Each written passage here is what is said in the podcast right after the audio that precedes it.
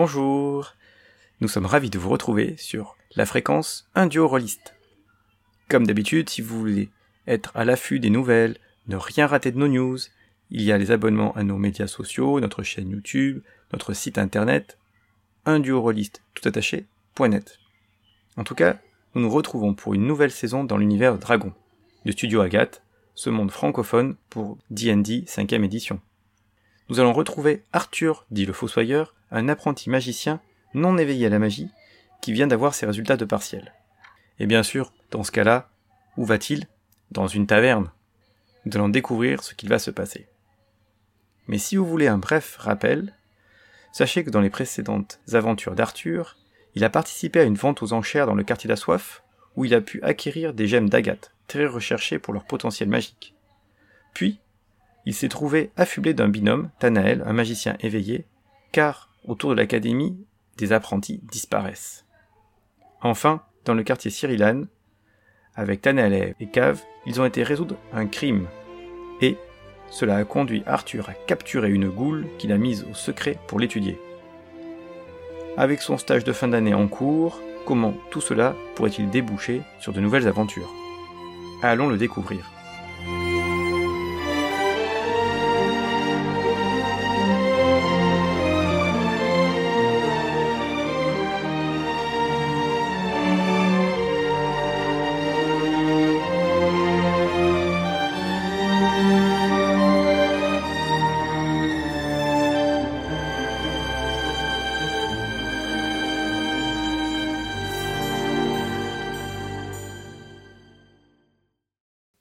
Avec euh, Tanael. Vous êtes dans une euh, taverne, parce que toute bonne aventure a besoin d'une taverne. On est d'accord? On est d'accord avec ça. Et vous êtes euh, donc, le quartier de l'académie. Une des particularités de ce quartier, là où il y a l'école de magie où vous êtes, vous savez vos cours, c'est que c'est pas un bâtiment isolé ou une université fermée. En fait, c'est un secteur de la ville où euh, petit à petit euh, l'académie a acheté des bâtiments ouais, donc c'est plein de bâtiments avec des rues, c'est assez ouvert en fait comme endroit. Mais ça reste le quartier de l'académie où, bah, il y a, y a les, profs qui passent, enfin tout ce secteur-là. Donc en général, les étudiants, ils vont dans différents quartiers à proximité pour euh, faire la fête. Et vous êtes donc dans le quartier éolien, qui est juste à côté du quartier donc de l'académie. Génial, le quartier éolien, c'est là où il y a les, les, les bouts de terre qui volent, c'est ça? Exactement. Donc c'est, ça s'appelle les euh, néphélitres. Donc ces sortes d'objets volants. Parce qu'en fait c'est le quartier des nains, donc stick à booter, comme on peut, on aime les appeler. Donc c'est un quartier de plein d'inventions. C'est si on veut C'est les gnomes, les stick à booter. Exactement, ouais. Et euh, c'est donc il y a plein plein d'inventions, il y a plein de trucs. C'est euh, il y a une sorte d'éclairage entre guillemets électrique, on va dire, dans le secteur et tout. Donc c'est super vivant, super dynamique. C'est le quartier où il y a aussi euh, les imprimeries. Peu de tout ce qui est imprimé, ça vient de ce quartier-là. D'ailleurs, il y a souvent le, en fond sonore le bruit des imprimeries. Et euh, il y a une, une taverne qui est assez réputée pour, pour, les, pour les étudiants, qui s'appelle euh, l'imprimerie. Ah Tout simplement. Et sur cette devanture, il y a une belle enseigne qui représente une presse hydraulique, mais au lieu de produire des caractères d'impression, euh, ça produit des bières en fait. Donc c'est un endroit assez, euh, assez jovial et tout. Le seul défaut entre guillemets de ce secteur-là, c'est qu'il y a beaucoup de choses qui sont en taille basse, quoi. Parce qu'il y a beaucoup de gnomes, stick à qui y vivent. Donc des fois, il faut faire attention pour pas se cogner la tête. Et vous êtes euh, donc avec Tanael dans le bar à une table dans un coin. Il est accompagné d'une jeune femme, Irsael, que tu connais, hein, puisqu'elle c'est la, on va dire la jeune dame qui, euh, qui fréquente, donc euh, une jeune femme qui a 35 ans, ce qui, en fait, si je me souviens bien, Arthur, il est dans la quarantaine aussi, c'est ça? Euh, Ouais. Donc ça fait partie des euh, personnes, comment dire, c'est pas des jeunes étudiants. Tanel, il est plutôt jeune, hein, il a plutôt la vingtaine. Mais c'est un elfe, Tanel, non? Non, non, c'est un humain. Ah, je croyais que c'est un elfe. Je m'étais. Non, non, c'est un humain, tout, tout ce qui est plus d'humain, quoi. Et euh, donc cette jeune femme, ou jeune femme plutôt, elle est qui est une humaine aussi. C'est pas une étudiante euh, de l'académie, mais c'est une prof. Euh, Il couche avec une Non prof. C'est pas une prof. Ah, ok, d'accord. C'est euh, comme l'académie, c'est un endroit où il y a beaucoup de connaissances. Il y a aussi des gens extérieurs qui viennent pour, étu- pour pas pour étudier, mais pour faire des recherches. Donc c'est quelqu'un qui apparemment avait des habitudes de venir souvent à l'académie pour faire des recherches sur euh, la magie ou autre. Donc c'est euh, une personne qui n'est pas éveillée, mais par contre qui a une très grande culture magique et tout ça, qui est intéressé beaucoup à comprendre le fonctionnement de la magie en tant que telle, quoi. D'où vient la magie, pourquoi il y a des zones avec magie, d'autres sans magie, enfin tout, truc-là. Et donc il a, bien, euh, bien accroché avec elle et donc il passe beaucoup de temps euh, avec. Et c'est un arrangement que vous avez trouvé.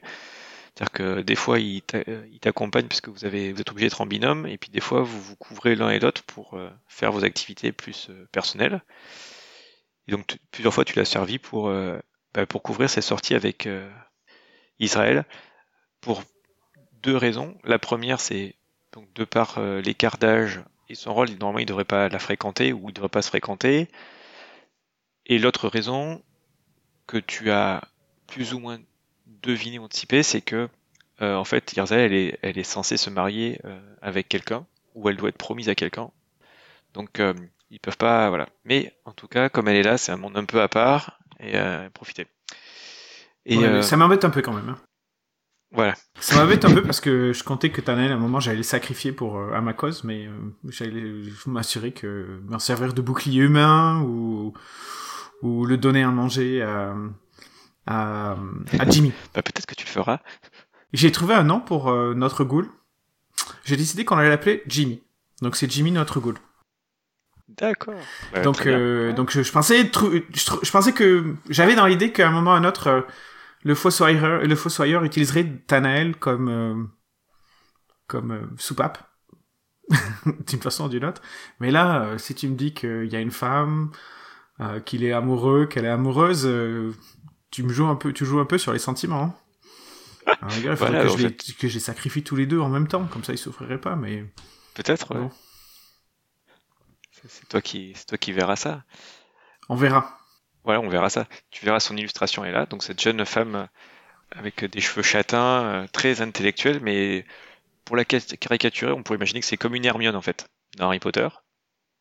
Donc elle n'est pas éveillée à la magie, par contre elle connaît extrêmement bien euh, tous les principes. Elle est capable de décrire des sorts euh, comme si elle était capable de les exécuter, sauf que euh, voilà, elle les lance pas quoi. Donc c'est une théoricienne de la magie. Voilà. Un peu comme moi, Donc, quoi. euh, Mais de rien, on a beaucoup de choses en commun. et euh, Alors, qu'est-ce qu'elle, est-ce qu'elle, elle est plutôt du côté du feu, comme Tanael, ou est-ce qu'elle est côté de la mort, comme moi? Elle est du côté euh, plutôt du en fait elle est elle est neutre par rapport au choix du type de magie elle c'est vraiment qu'est-ce qui explique que la magie est là comment elle fonctionne comment elle peut être canalisée comment elle peut s'ex- s'exprimer ou ne pas s'exprimer donc effectivement pour- dans certains cas elle est orientée vers la mort d'autres vers le feu d'autres vers l'évocation tous ces trucs là l'illusion et c'est plutôt tout l'aspect euh, du mécanisme qui l'intéresse Comment elle s'appelle? Israël? Israël de Ederas Donc on est à l'auberge, tu dis, on est à Voilà. l'auberge. Vous êtes dans cette auberge de l'imprimerie, donc il y a tous les trois, vous êtes là. Il y a aussi Cave qui est là, donc elle est revenue depuis quelques semaines de son voyage. Cool.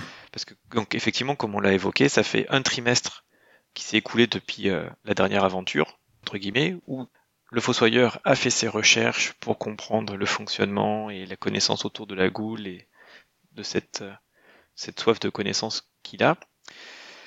Et, euh, vous êtes là parce que vous fêtez les résultats du trimestre, où malheureusement pour Arthur, c'est pas tip top puisqu'il est au rattrapage.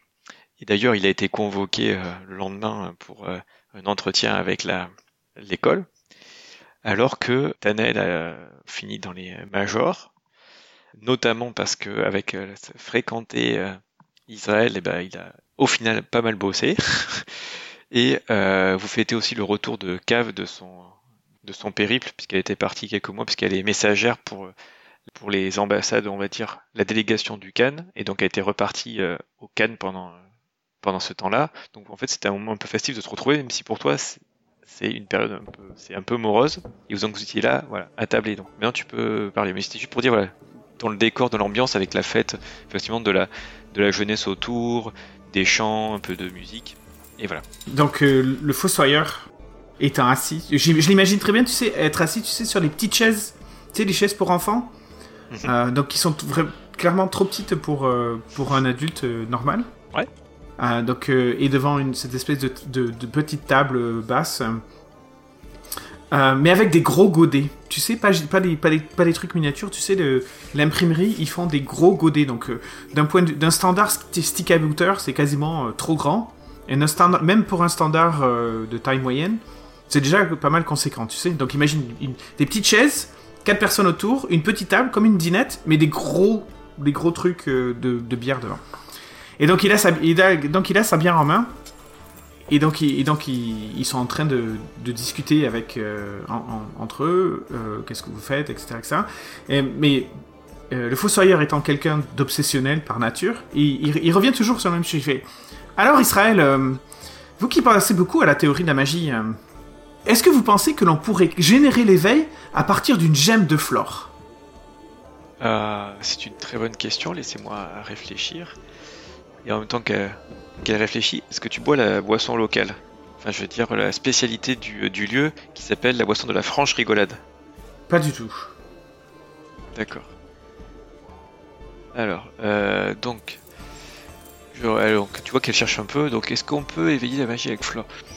Euh, Non, je ne pense pas que ça puisse fonctionner comme ça, ou en tout cas, je pense qu'il doit falloir d'autres éléments, puisque la gemme de Flore, ça va être attaché à déclencher la croissance de quelque chose, donc il faut quand même allumer l'étincelle. Donc, si la magie est présente, il faut quand même faire. Il doit sûrement avoir un déclencheur qui doit permettre de la faire exprimer un peu, comme on va allumer une sorte de petite, de petite étincelle, de petit premier feu, et après, peut-être que la gemme de flore, activée ou avec des bons rituels ou autre, pourra permettre d'aller plus vite et de pousser. Mais je pense pas que la gemme de flore puisse à elle seule faire cette, cette tâche. Et alors, qu'est-ce que vous pensez qui déclenche euh, la magie? Qui, rend de- Euh. de, l'état dormant à l'état éveillé? Si, euh, si je le savais, je crois que je, je- je ne chercherai plus. Pour l'instant, il y a plusieurs phénomènes. En tout cas, de ce qui est documenté et de ce que je sais dans mes connaissances, la magie est censée être là. C'est quelque chose nous paraît imperceptible, mais elle est partout là. Elle est en, en chacun de nous, en chaque chose, ainsi de suite. Sauf que, dans certains endroits, elle est plus concentrée. Alors, Ce qui n'est pas clair, c'est pourquoi dans cet endroit elle est concentrée. Mais ça, ça avait le sens aussi que dans certains endroits, certains lieux, il n'y a pas du tout de magie. Et dans certains autres lieux, on va trouver une magie complètement... euh, Par exemple, des personnes qui, ici, ne, ne pourraient rien faire, dans ces zones-là, eh ben, elles vont pouvoir euh, naturellement produire des choses comme si elles avaient appris euh, euh, la magie et si elles étaient éveillées. Donc ça, Hmm. ce que tu comprends de cette, dans cette, quand elle donne cet exemple-là, c'est par exemple les sorts, euh, les cantrips. Euh, bah, Il y a des personnes qui peuvent faire des cantrips sans être, euh, entre guillemets, euh, magicien, sorcier ou quoi que ce soit. Quoi.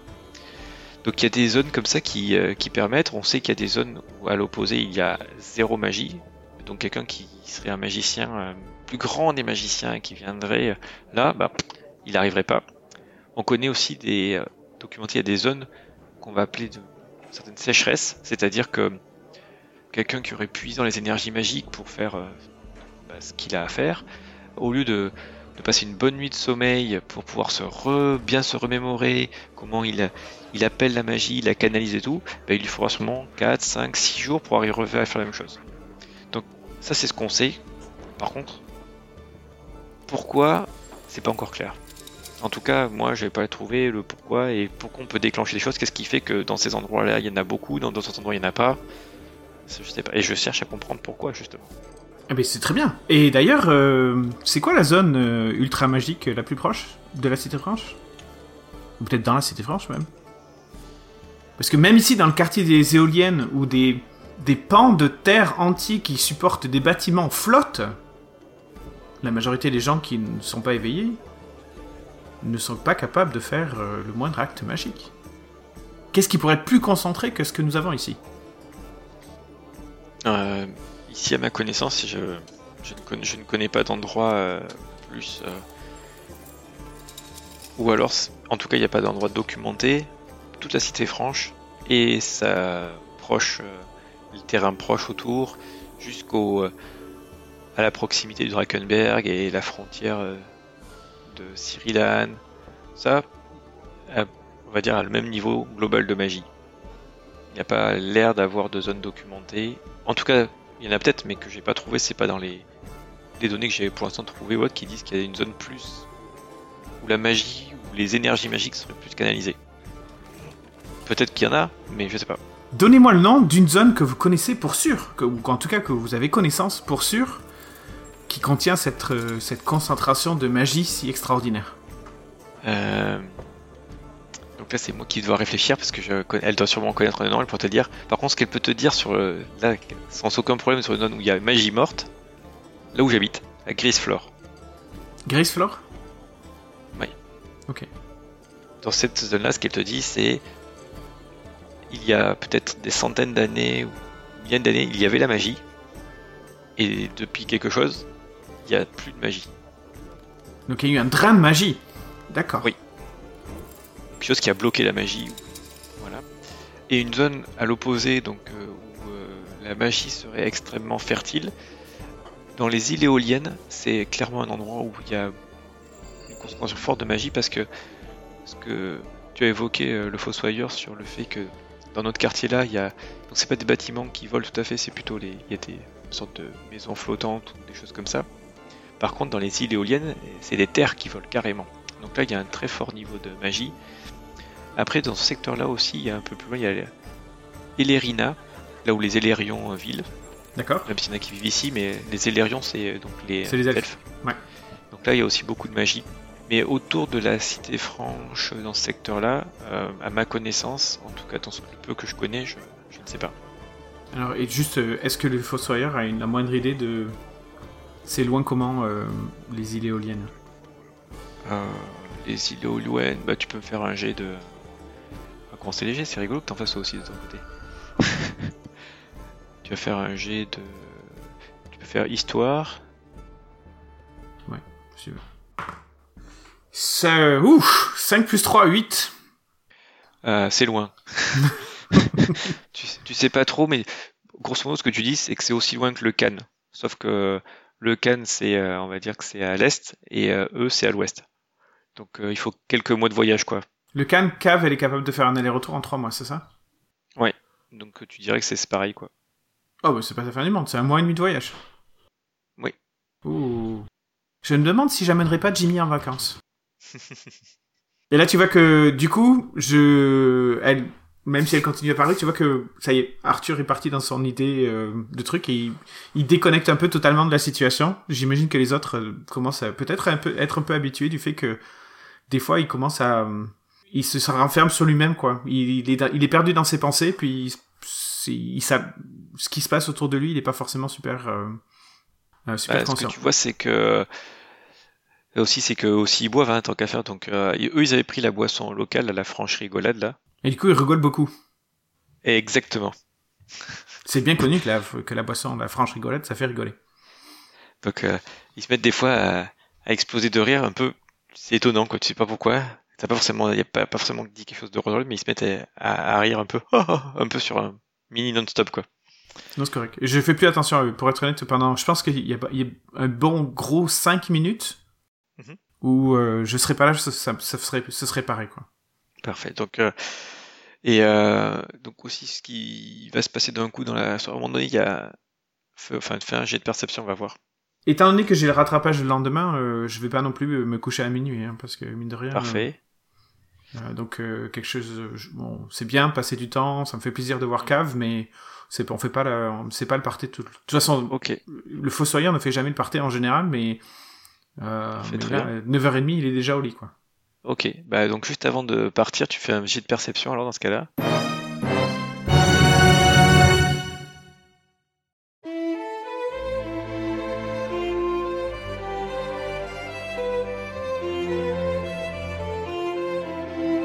Eh bien, voici une soirée dans cette taverne fort intéressante. Vous avez pu assister à un petit cours sur les théories magiques, entre l'éveil et tout ce qui peut favoriser ou défavoriser la magie, qui devrait peut-être être utile à notre cher ami Arthur. Une bonne soirée avec Tanael, Cave et Israël. Qu'est-ce que cela va ouvrir comme nouvelle porte? En attendant, n'hésitez pas à nous suivre sur la fréquence 1 du Rollist et tous les différents médias sociaux. N'hésitez pas à nous laisser des commentaires des idées, des suggestions, et au plaisir de vous retrouver.